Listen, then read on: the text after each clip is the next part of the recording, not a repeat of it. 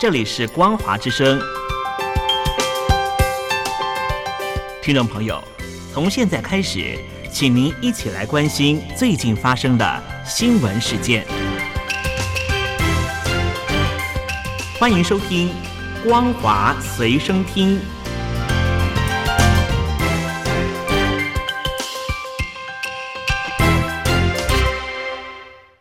欢迎收听今天的《光华随身听》，我是兰玲。首先带您关心俄乌战争的最新消息。在乌克兰的反攻下，俄军已经撤离了乌克兰东北部。俄国国防部表示。俄军正在乌克兰东部的顿内茨克州、斯拉夫扬斯克和康斯坦丁诺夫卡周边区域对乌克兰部队发动大规模空袭，并指控乌军在收复领土后凌虐平民。另一方面，《富比士》杂志依照乌克兰武装部队总参谋部提供的资料，推算出乌军摧毁的俄军装备价值，自九月六号到十一号。短短六天之内，乌军已经摧毁了价值六点七亿美元的俄军装备，这还不包括击败俄军后获得的武器价值。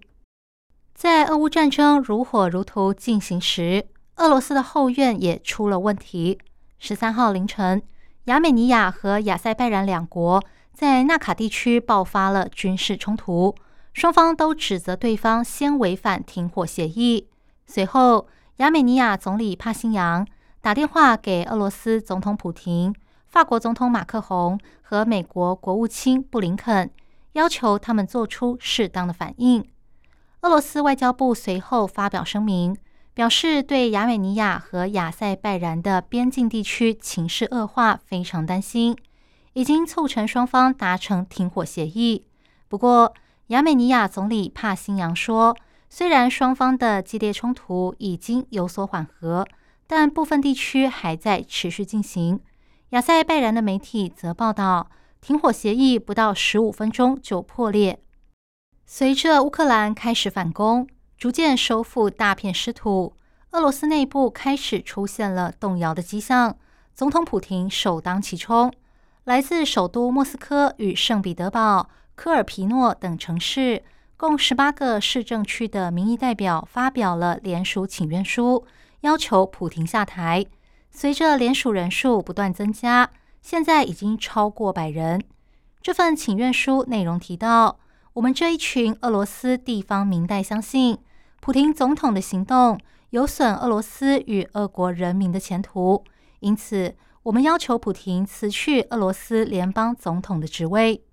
另外，莫斯科的罗莫诺索夫斯基区议会也要求普廷下台，理由是普廷的观点和治国模式都无可救药的过时了，这阻碍了俄罗斯的发展。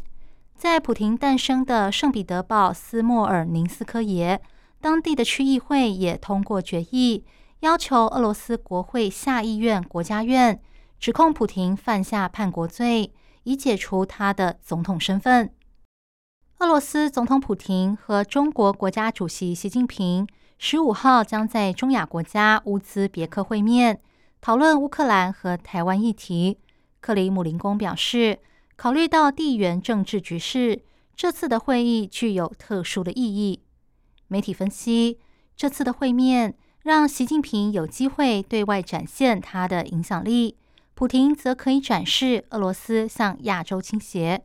两人也可以表明他们对美国的反对态度，但另一方面，面对乌克兰反攻，俄罗斯的处境越来越困难，急需中国的支持。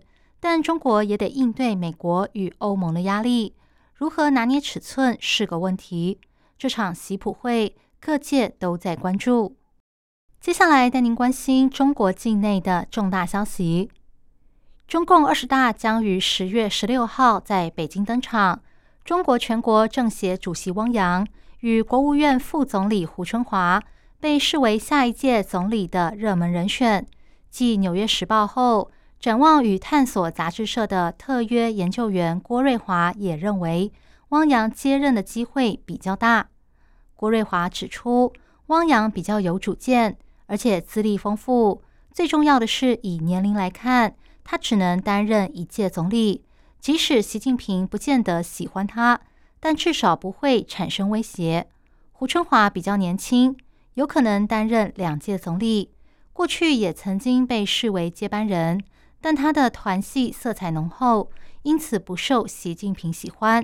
整体来看，汪洋担任总理的机会比较高，胡春华则可能担任第一副总理。另外，今年二十大是否会打破七上八下，也就是六十七岁续任、六十八岁退休的潜规则？郭瑞华认为，中共总书记习近平。在人事安排上会比较按照规定，不太会出现特例，因为打破七上八下这个规则，对他的人事布局不见得有利。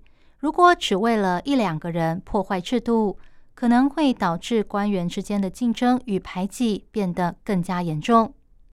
梅花台风离开台湾后，将在十四号下午到晚间从中国大陆浙江沿海登陆。浙江省官方宣布。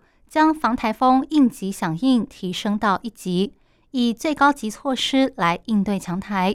受到台风影响严重的地区，必要时宣布进入紧急防汛期，采取五停，也就是停课、停工、停产、停运、停业的措施来应应。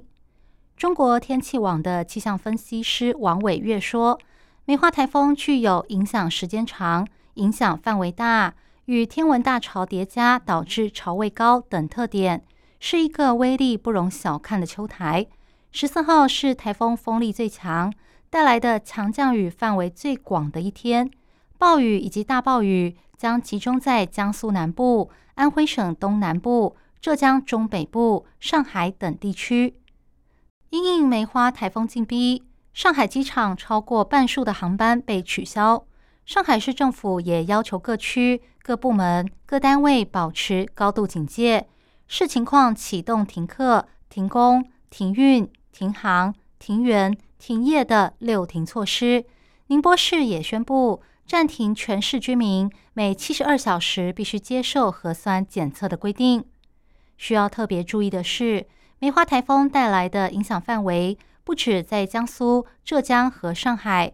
受到台风北侧云雨带以及冷空气结合的影响，风雨还会波及福建、江西、安徽、山东、河北、河南东部、辽宁、吉林等各省。中国国家卫生健康委员会先前指出，由于妇女生小孩的意愿持续降低，二零二一到二零二五年间，人口将出现负成长，预计在二零三五年左右。六十岁以上的人口占比将会超过百分之三十，出现少子化和老年化现象。联合国还预测，中国将在二零二三年向印度拱手让出世界人口第一大国的位置。为此，安徽省正在研拟开放未婚生育登记。安徽省卫生健康委制定了关于完善生育登记制度的实施意见。征求社会大众的看法，里面提到，登记人可以在怀孕后、生育前办理生育登记，没有办理的人应该在子女出生后及时补办。登记时，如果当事人没有办理结婚登记，携带身份证或户口簿也可办理。意思是，将来未婚妈妈也可使用包含生育津贴在内的多项生育保险。中共当局的动态清零政策严重打击娱乐休闲产业，连大型企业也无法幸免。去年九月新开幕的北京环球影城，之前为了防疫停业两个月，重新开园后又受到营业时间缩短以及游客人数有上限的影响，导致业绩不好。消息人士透露，目前员工已经被裁掉了约四分之一。对美国娱乐公司来说，中国市场曾经被看作全球市场成长的重要动力，但在严格的防疫政策下，如今前景暗淡。以上新闻由兰陵为您编辑播报，感谢您收听今天的光华随身听，我们下次见。